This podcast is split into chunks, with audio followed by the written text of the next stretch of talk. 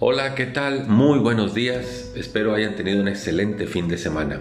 Estamos meditando en el capítulo número 3 del Evangelio de Mateo. Un capítulo que nos habla de Juan el Bautista, aquel hombre que vivía en el desierto, y su encuentro con el Señor Jesucristo. Alguien dijo que para la realización de las grandes tareas se requieren de personas de carácter humilde. Y Juan contaba con esta cualidad. Él vino a abrirle el camino al Señor. Él vino a preparar el camino para que Jesús llegara y empezara a ejercer su ministerio. Y entonces Juan cumplía con estas condiciones de humildad. Escuchemos la voz de Juan. Dice el versículo 11, yo a la verdad les bautizo en agua para arrepentimiento, pero escúchenlo, el que viene tras de mí, cuyo calzado yo no soy digno de llevar, es más poderoso que yo. Él les va a bautizar en el Espíritu Santo y fuego.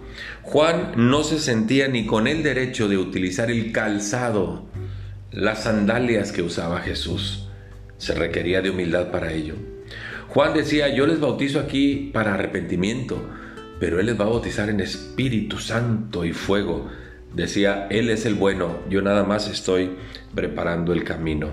Juan decía, Él es más poderoso que yo. Si ustedes creen que yo soy algo, Él es mucho más poderoso que yo.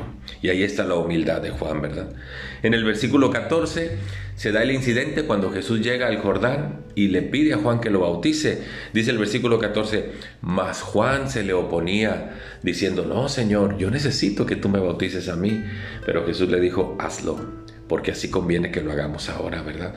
Él no se sentía ni con la dignidad para bautizar a Jesús, porque Juan reconocía la grandeza en el Señor Jesús y él prefería ser bautizado antes que bautizar a Jesús, ¿verdad?